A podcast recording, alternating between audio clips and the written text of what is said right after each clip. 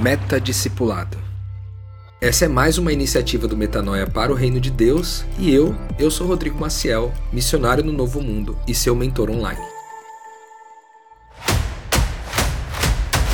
E aí, galera, graça e paz. Muito bom, mais um Meta Discipulado. Hoje a gente está lançando esse episódio aqui no domingo, era para a gente ter lançado ontem no sábado, mas por conta de alguns contratempos não foi possível. Hoje a gente preparou um material especial para você aqui que vem acompanhando essa série desde o começo e sabe que a gente tem falado sobre discipulado aqui numa perspectiva que a gente considera superior, o discipulado do discipulado, que a gente chama de meta-discipulado. E a proposta desse conteúdo é alcançar você que tem o desejo, que tem a vontade, que tem o querer de em algum momento na sua jornada dedicar-se em tempo integral para aprender aprender fazendo, né? Learning by doing, aprender dia a dia, hora a hora, como ser Cristo, né? Na caminhada, no dia a dia, em todas as circunstâncias, em todos os momentos, em todas as áreas da vida. E a gente vai se esforçar o máximo possível para entregar para você tudo o que a gente já aprendeu até aqui e, eventualmente, as coisas que a gente também não aprendeu, mas que a gente já identificou e a gente está trabalhando para poder caminhar nessa direção aí. Hoje a gente vai falar sobre alguns hábitos de pessoas que vivem esse estilo de vida, alguns hábitos de discípulos. E o primeiro deles que eu creio que é muito forte na nossa jornada é a nossa capacidade de ouvir as pessoas interessadamente ouvir as pessoas interessadamente. Por que, que eu falo ouvir interessadamente? Porque, infelizmente, na, no mundo que a gente vive hoje, é tão é, cheio de, de, de, de coisas para roubar a nossa atenção, coisas que eu estou falando com uma pessoa, tô prestando atenção no celular, eu estou prestando atenção no que está acontecendo, eu estou prestando atenção na roupa dela, eu estou prestando atenção no que eu vou fazer depois e muitas vezes eu saio desse ambiente do aqui do agora, saio desse estado de presença e de consciência e muitas vezes não consigo dar esse salto e ouvir de fato, interessadamente. Eu acho que um dos dons mais incríveis é a gente ser capaz de ouvir interessadamente as pessoas. E, e esse dom, ele existe em todos nós. Todos nós temos o dom de ouvir interessadamente. Alguns mais desenvolvidos, outros menos desenvolvidos, mas isso é uma característica muito do nosso dia a dia de discípulo. Se você não é capaz de ouvir as pessoas, você não é capaz de identificar quais são os desafios que essas pessoas estão vivendo. Principalmente porque aquilo que as pessoas dizem para você não necessariamente é aquela queixa, não necessariamente é o real problema que aquela pessoa está tá vivendo. Só que o que ela consegue expressar é aquilo ali. Então a capacidade de ouvir interessadamente vai fazer você participar do processo de uma forma um pouco mais é, significativa. Né? Então, para que você consiga prestar essa atenção, né, ouvir interessadamente, eu acho que a primeira coisa é você entrar nesse estado de presença, né, que é estar no aqui e estar no agora. Isso envolve você é, restringir a sua atenção, mesmo que você tenha a capacidade de prestar atenção em muitas coisas ao mesmo tempo, você fazer um esforço intencional para restringir a sua atenção para aquele espaço físico onde você está para aquele micro espaço físico, né, onde aquela pessoa com quem você está se relacionando está também, e também na, na questão do tempo, você não está presente nem com coisas do passado, nem com coisas do futuro, eventualmente do futuro, mas de coisas que estão acontecendo naquele momento, entendeu? Então, prestar atenção no que aquela pessoa está falando, em como ela vê aquela questão que ela está dizendo, qual que é o olhar dela para aquilo, como que ela narra aquilo ali, como que ela ouve tudo aquilo que ela mesma está falando sobre ela, como que ela sente, como que ela pensa, eh, quais são as convicções que ela tem em torno daquele assunto que ela trouxe para você? E como que ela faz para lidar com aquilo, né? O que, que ela pensa em fazer a partir dali. Coisas como essas são extremamente importantes para a gente poder fazer esse avanço de ouvir interessadamente. É lógico que nós, quando falamos sobre esse hábito dos discípulos, a gente não está falando somente de ouvir os outros, né? Mas a gente também está falando de, de se ouvir. E aqui tem duas características básicas, né? Porque tem pessoas que para se ouvir elas precisam falar em voz alta. Eu sou essa pessoa. Eu não sou uma pessoa que vivo muito dentro do meu mundo interno, da minha cabeça. Né? Eu não tenho uma facilidade de conversar comigo mesmo dentro da minha cabeça, então eu preciso falar. Então, estar com as pessoas às vezes é uma oportunidade de eu falar com elas para que eu possa me ouvir e me ouvindo possa pensar sobre. Mas existem muitas pessoas que têm essa capacidade de ficar no ambiente interno, né, na cabeça, na mente, e ali dentro poder fazer é, o seu processo de escuta. Um, uma das formas de a gente desenvolver isso é desenvolver as habilidades de meditação e tudo isso é muito bem-vindo para o dia a dia de hoje, né? Nossa capacidade de silenciar outras coisas para que a gente possa dar ouvidos àquilo que de fato interessa. E por último, é essa nossa capacidade de ouvir interessadamente aquilo que Deus tem a nos dizer. Né? E isso envolve muitas frentes. Né? Pode ser através das escrituras e dos evangelhos, mas pode ser através da natureza, pode ser através de um filme, pode ser através de uma conversa, pode ser através de uma oração.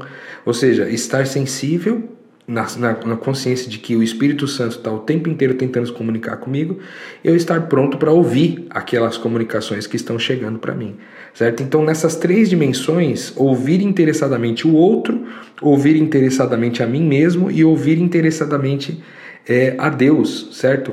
Compreendendo todas essas dimensões que eu falei, de prestar atenção no que a pessoa está falando ou fazendo no aqui e no agora, né? Para compreender tudo isso daí. É lógico que ouvir interessadamente também passa por a gente olhar as pessoas nos olhos. Né? E às vezes é difícil para alguns de nós olhar as pessoas nos olhos. Porque a, a, gente, a gente tem medo, né? Aquela história de os olhos são a janela da alma, né? A gente tem medo do que a gente vai encontrar ali, a gente tem medo do que a pessoa às vezes vai pensar sobre aquele nosso olhar e, e essa, esse incômodo, ele muitas vezes impede você de, de chegar nesse nível máximo de atenção ao que está rolando ali. O, o olhar é muito importante. O olhar, também é muito importante que você se, se interesse do ponto de vista das perguntas, para obter mais detalhes de tudo aquilo que está sendo falado, de tudo aquilo que está sendo mostrado, ou de tudo aquilo que está sendo dito. Você também fazer perguntas é, para tentar se aprofundar no que, que aquela pessoa quer dizer. De repente, depois de fazer as perguntas para para compreender melhor o que aquela pessoa tem a dizer, você também ser capaz de parafrasear e de resumir algumas coisas que aquela pessoa falou para ver, para que ela veja, para que ela entenda que você compreendeu o que ela estava dizendo e ao mesmo tempo que você é, também compreendeu, né? Então perguntar, parafrasear e resumir são três co coisas que sempre andam juntas assim nesse processo de ouvir interessadamente. Então, sim, ouvir interessadamente nem sempre é só ouvir. Também tem essa, essa capacidade da gente é, aumentar a qualidade do nosso ouvir a partir de perguntas, parafraseações e resumos, certo? Então, esse é o primeiro hábito que eu queria trazer para você que acompanha aí os discípulos de Jesus, com certeza. A gente tem vários exemplos né, de, dos discípulos é, aumentando essa sua capacidade de ouvir é, mas principalmente depois que Jesus ascendeu, né, depois que Jesus morreu e foi para o céu e eles ficaram como igreja aqui reunidos, a gente tem vários exemplos ali no livro de Atos da, dessa capacidade dos discípulos de ouvirem uns aos outros, certo?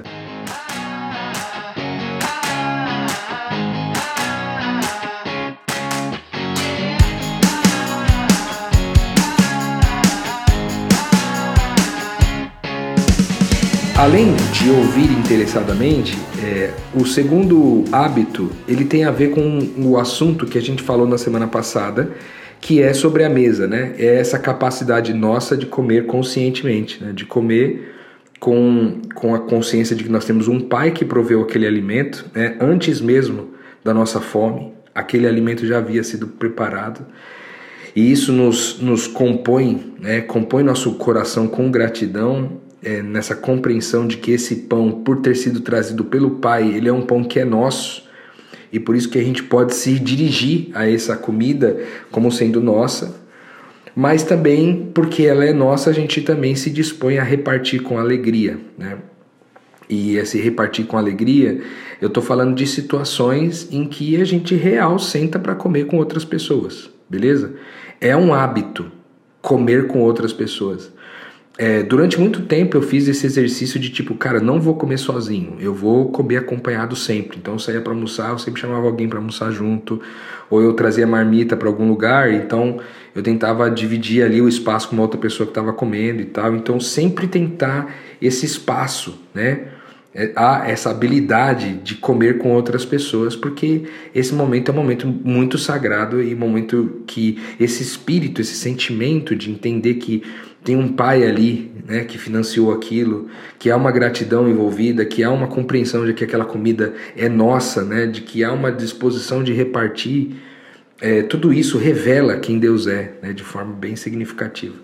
E por último, ainda dentro dessa espera, dessa mentalidade de comer conscientemente, é a nossa é, capacidade também de esperar uns pelos outros, né? Porque às vezes a gente está com pressa, a gente quer comer rápido e a gente não espera uns pelos outros. A própria paciência, a própria capacidade de esperar as pessoas chegarem para que a gente possa comer também é, revela muito de quem Deus é, né? testemunha de quem Deus é. É lógico que é, o que eu estou falando aqui né, sobre essas características, esses hábitos né, dos discípulos, eu não estou é, aqui tentando com isso trazer mais uma série de regras né, para você, de coisas que você tem que fazer, mais moralidade, mais o certo e errado, mais não. Eu estou falando para você que são hábitos certo? Hábitos que normalmente os discípulos desenvolvem, o que não quer dizer que todo discípulo é muito bom em tudo isso ou que eles enfrentam, tipo, entram de cabeça em tudo isso e são especialistas nisso, não quer dizer, mas é, é comum a gente entender quando a gente olha para as escrituras e quando a gente olha para os exemplos das pessoas que são discípulos hoje em dia, a gente vê que há uma disposição dessas pessoas de comer com essa consciência, certo? O terceiro hábito fala sobre abençoar as pessoas irracionalmente. Abençoar as pessoas irracionalmente. E aqui eu queria citar algumas coisas, algumas frentes do que isso significa. O que, é abençoar uma outra pessoa de forma irracional, né? É, eu acho que isso tem níveis, né? E eu acho que começa é, com talvez uma visão que ainda não é tão irracional assim, mas ela vai evoluindo ao ponto da irracionalidade. Por que, que eu estou dizendo isso? Eu vou dar um exemplo. A gente tem ali as cinco linguagens do amor, né? A gente tem. É, talvez você já tenha conhecido esse conteúdo em algum lugar, mas isso é baseado num livro que chama Cinco Linguagens do Amor, e ele fala basicamente é, sobre cinco aspectos, cinco formas de amar as pessoas é, que são muito bem-vindas, assim, que são muito úteis são muito perceptíveis, né? Que é a capacidade de você entregar palavras de afirmação, né? O, quando você fala, quando você traz elogios é, e elogios verdadeiros, sinceros, né? Com, como a gente sempre fala aqui, com verdade, com bondade, com beleza. Você trazer elogios, você afirmar a identidade dessa pessoa, você lembrar quem ela é, dizer coisas positivas a respeito dela, você tem essa capa esse, esse poder abençoador, né? Das palavras é, construindo, profetizando algo sobre a vida do outro que tem um poder muito grande de tirar a pessoa de grandes buracos. Né? Eu já vi muitas pessoas saírem de buracos por conta de palavras de afirmação. Então, esses elogios, essas palavras, esses, esse tempo dedicado para isso daí é muito importante. Já que a gente falou em tempo, a segunda linguagem do amor é o tempo de qualidade, né? É uma outra forma de você abençoar as pessoas. E isso tem um pouco a ver com a ideia do ouvir interessadamente, que a gente falou agora lá atrás, mas não somente isso, né? Porque o tempo de qualidade é você estar tá ali realmente entregue no momento do aqui e do agora, né? Presente, consciente, naquele momento que você está com a pessoa. Então, essa disposição de abençoar é você ter essa noção de entregar também tempo de qualidade, né? não está ali dividido, com o coração dividido entre a pessoa com quem você está ali e uma outra pessoa. Uma outra linguagem do amor é os, é, são os atos de serviço, e aqui vale para várias coisas, né? desde você cozinhar para alguém, você buscar alguém na rodoviária, você é, levar e trazer alguma coisa, você limpar a casa, você, enfim, prestar algum tipo de serviço, né? que pode ser inclusive um serviço de conhecimento, de ensinar alguma coisa, de ajudar uma pessoa a realizar uma determinada coisa, tudo isso sendo feito de forma gratuita, né? No, na ideia de abençoar, na, na ideia de tornar o dia daquela pessoa melhor, né? o dia mais assim perceptivelmente mais verdadeiro, mais bondoso e mais belo. Então essa seria a terceira é, característica aí da linguagem do amor, uma terceira forma de abençoar. Né? A quarta forma de abençoar seria através do toque físico, sabe, o abraço, o carinho, o afeto, né? É, às vezes as pessoas têm dificuldade para receber isso, tem pessoas que não gostam de receber. Você tem que ter essa sensibilidade para entender, né, que tem pessoas que não lidam bem com isso e tá tudo bem, né? Você é, fazer isso considerando também esse, esse aspecto. Mas lembra que às vezes as pessoas podem ter alguma resistência, e a resistência às vezes não se trata da pessoa não gostar.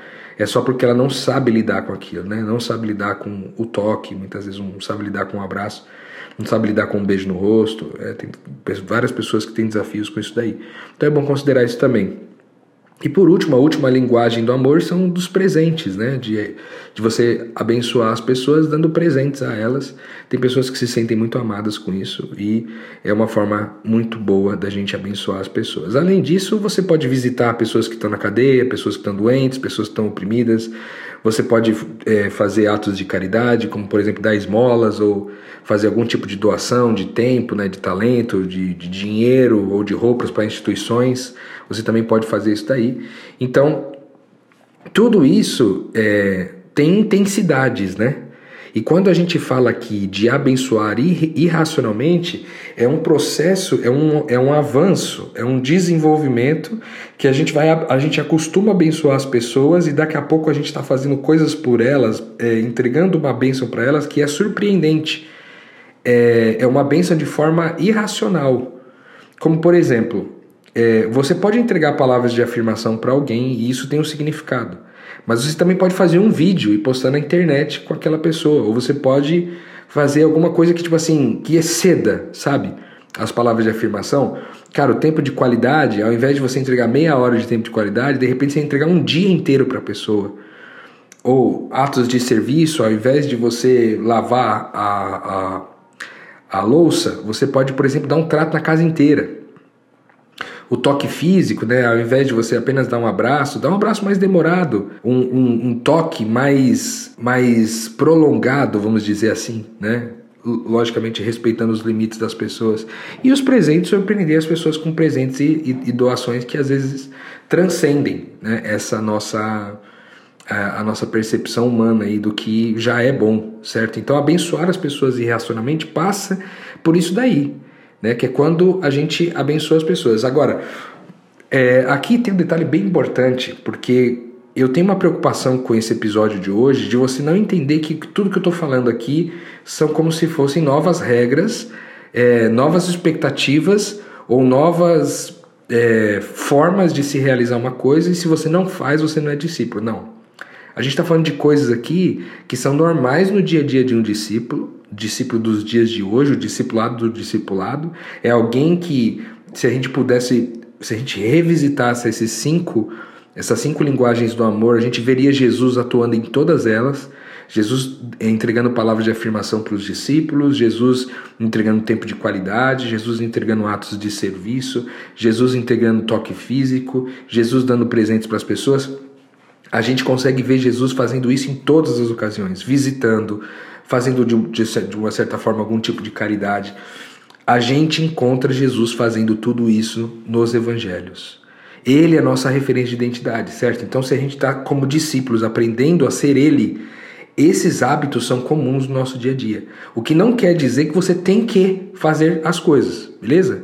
Porque a gente já fez até um drops aqui recentemente no Metanoia, dizendo que no reino de Deus a gente não tem que nada, né? Você não tem que entregar palavras de afirmação, não tem que entregar tempo de qualidade, não tem que entregar atos de serviço, não tem que entregar toque físico, você não tem que nada, não tem que entregar presente, nada. O que você precisa é, ter como consciência é que você tem o privilégio de. Lembra do negócio de molhar a mão na mesma água com aba? É essa a ideia. Né? Se Deus é aquele que abençoa irracionalmente os seus filhos, a sua família, nós também somos esses que abençoam irracionalmente. Então, além de abençoar, por que não surpreender, certo? Mas existe um caminho para que a gente abençoe as pessoas com aquilo que está dentro das nossas possibilidades, até o ponto que a gente comece a abençoar elas de forma irracional, certo? De forma é, significativa e intensa.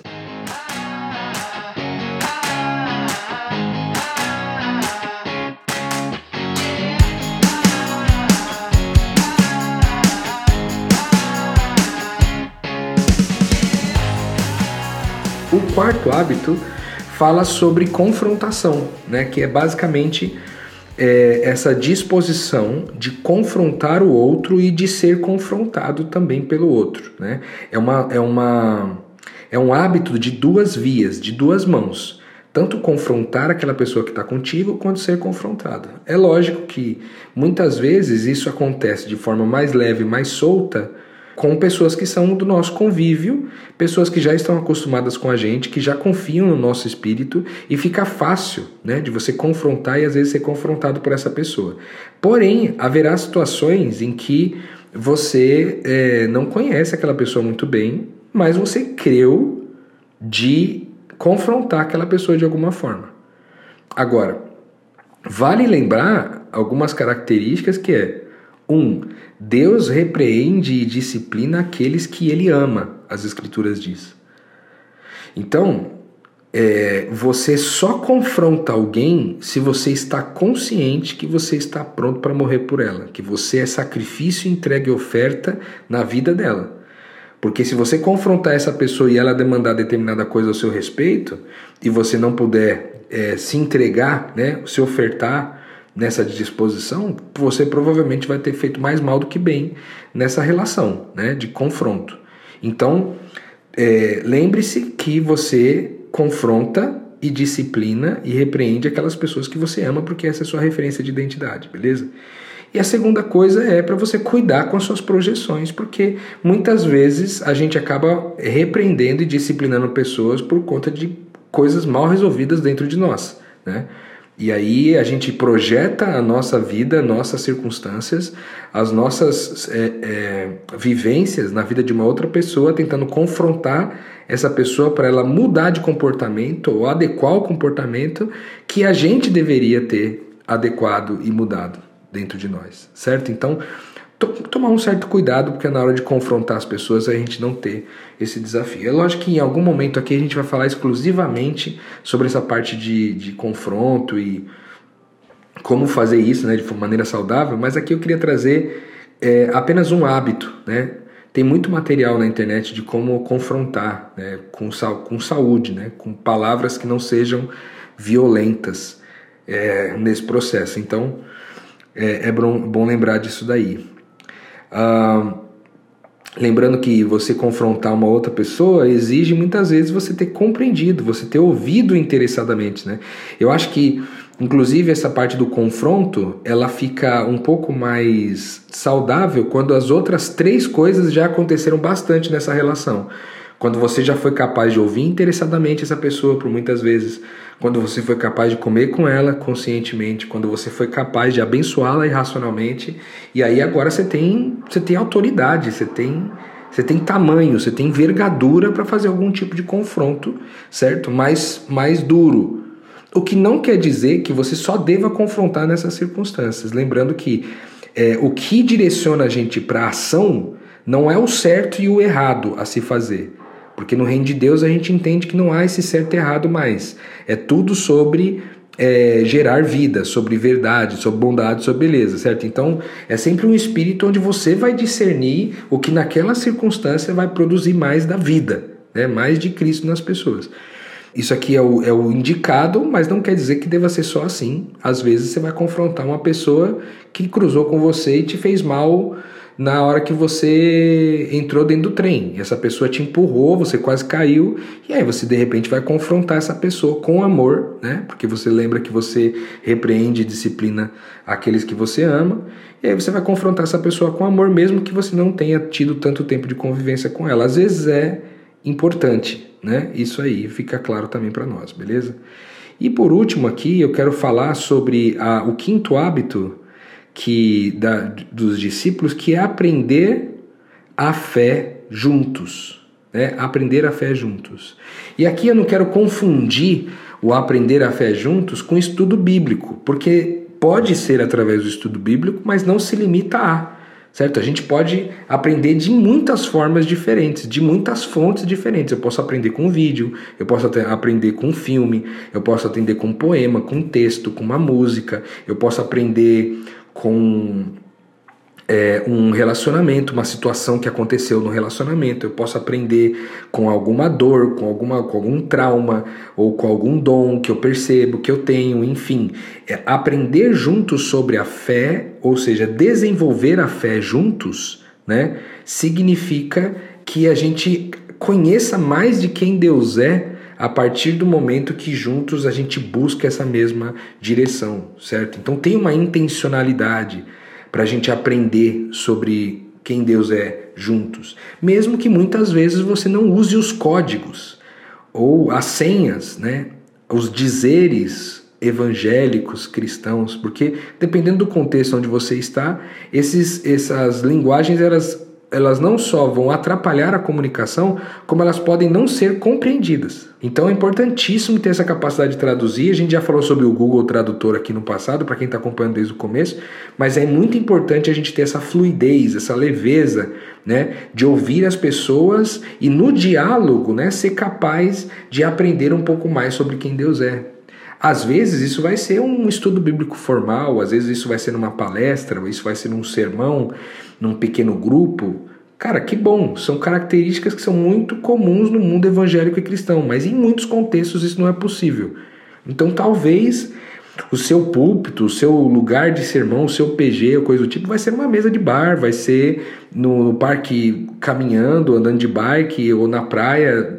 Não há limites mais geográficos né, para que você possa aprender mais de quem Deus é juntos. Afinal de contas, a fé é o conhecimento de quem Deus é. Né?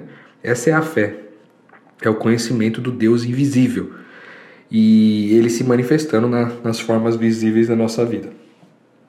Então, é, esses são os cinco hábitos aí, os cinco principais hábitos dos discípulos de Jesus: ouvir interessadamente as pessoas, comer conscientemente com elas, abençoá-las de forma irracional, confrontá-las mutuamente e ser confrontado mutuamente também, confrontar e ser confrontado e por último, aprender um pouquinho mais sobre a fé juntos. Cara, no dia a dia da gente, todas essas características caminham muito de perto, né? Porque para a gente revelar quem Jesus é, a gente precisa muito das mais diversas formas e essas são apenas cinco. São, eu selecionei cinco dos hábitos aqui, mas com certeza tem muitos outros que a gente em algum momento vai poder repassar por aqui também. Mas esses cinco são bastante relacionais e bem é, é, espirituais, assim, bem profundos, que podem ter um impacto significativo na caminhada. É lógico que tudo isso daqui tem o intuito de amar as pessoas mais e melhor, certo? Aqui a gente não está interessado em ouvir as pessoas, em comer com elas, em abençoá-las em confrontá-las e aprender com elas junto sobre fé para a gente trazer ela para o nosso clã, né? trazer ela para nosso para nossa célula, trazer ela para nossa igreja, trazer ela para nossa fé, né? De quando eu digo fé, eu digo nossa confissão doutrinária, né? A gente não está intencionando isso muitas vezes. A gente está intencionando amar essas pessoas mais e melhor, semeando nelas, né? Essa essa bondade, essa verdade, essa beleza é, mesmo que eventualmente elas não, não queiram né, fazer parte dos nossos movimentos religiosos. Pode ser que sim, certo? Também não nos limitamos a isso, mas não é essa a intenção inicial que nós temos no Reino de Deus quando a gente fala dos discípulos, certo? É, as pessoas se juntavam, é muito interessante que ali em Atos 2 diz que conforme as pessoas iam observando o estilo de vida deles, essas pessoas iam voluntariamente sendo somadas a essa família, né? Então as pessoas, é, o, o, o estilo de vida dessas pessoas caía nas graças do povo e o povo queria se juntar para fazer parte desse mesmo estilo de vida. Ou seja, é, eles influenciavam não pela autoridade que tinham é, tão somente né, de poder dizer venham e sigam-nos, mas porque eles eram realmente inspiradores no estilo de vida deles, que era um estilo de vida que carregava o Espírito de Cristo demais, de sacrifício, de entrega e de oferta, e que é, um, é o tipo de coisa que, mesmo começando há milhares de anos atrás, ainda continua sendo surpreendente hoje. Né? Porque você, eh, para para pensar aí na sua jornada hoje, quantas das pessoas à sua volta, quando você está falando, elas estão te ouvindo assim de forma muito interessada mesmo. assim, interessadas em você, não interessadas, por exemplo, na fofoca, não interessadas na, na história de como elas vão poder contar isso depois. A pessoa está realmente interessada em ti, sabe? E aí ela ouve com todo o interesse e toda a atenção possível. Quantas pessoas tem dessa no seu lado aí hoje? Quantas pessoas comem com você sem pressa, sem estar tá preocupado quanto vai custar aquele almoço, sem estar tá desesperado é, para resolver algum problema logo depois, né? come sem paciência, sem discernir né? que aquilo ali existe uma unidade, uma sacralidade rolando ali. Quantas pessoas você vê que estão dispostas a abençoar outras de forma irracional? Quantas pessoas você costuma ver que é, confrontam em amor umas às outras, confrontam de forma amorosa mesmo e não somente para estar certas? E quanto é, você vê né, de, de pessoas interessadas em adaptar o seu discurso, adaptar a sua linguagem, ser capaz de traduzir o que vem e o que vai de informação para poder aprender mais sobre a fé juntos né, em Cristo.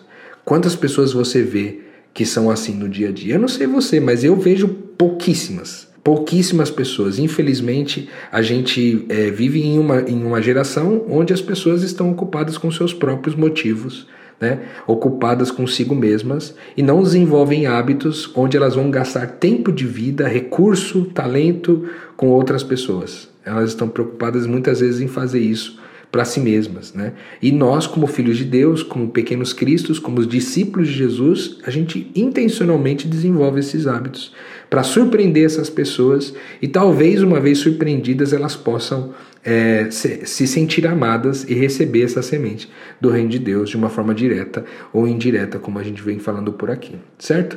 Então, esses são alguns dos hábitos dos discípulos de Jesus que esse conteúdo possa ter te abençoado, que você possa meditar sobre isso aí hoje, olhar para sua jornada e ver como é que você faz isso. Lembrando uma coisa importantíssima que eu acabei esquecendo, eu falei isso sobre ouvir interessadamente, mas não falei sobre o resto. Todas essas características, quando a gente fala que a gente pode fazer para o nosso irmão, é, a gente não limita também para o nosso irmão, beleza? Isso aqui também serve para nós, né? Aprender sobre fé, confrontar-se a si mesmo, abençoar a si mesmo e comer conscientemente também, às vezes quando você está sozinho, você ter essa consciência, já que você não teve a oportunidade de estar com alguém naquele momento. Então, tudo isso pode ser desenvolvido nas dimensões do outro, de mim e também com Deus. Beleza, gente? Então, esse foi o metadiscipulado de hoje os cinco hábitos aí dos discípulos de Jesus, né, dos cinco hábitos do metadiscipulado. Eu espero que tenha te abençoado e eu espero você de novo na semana que vem. Vou fazer o possível para não atrasar novamente e entregar para você o conteúdo no sábado direitinho, tá bom? Fica com Deus, até semana que vem.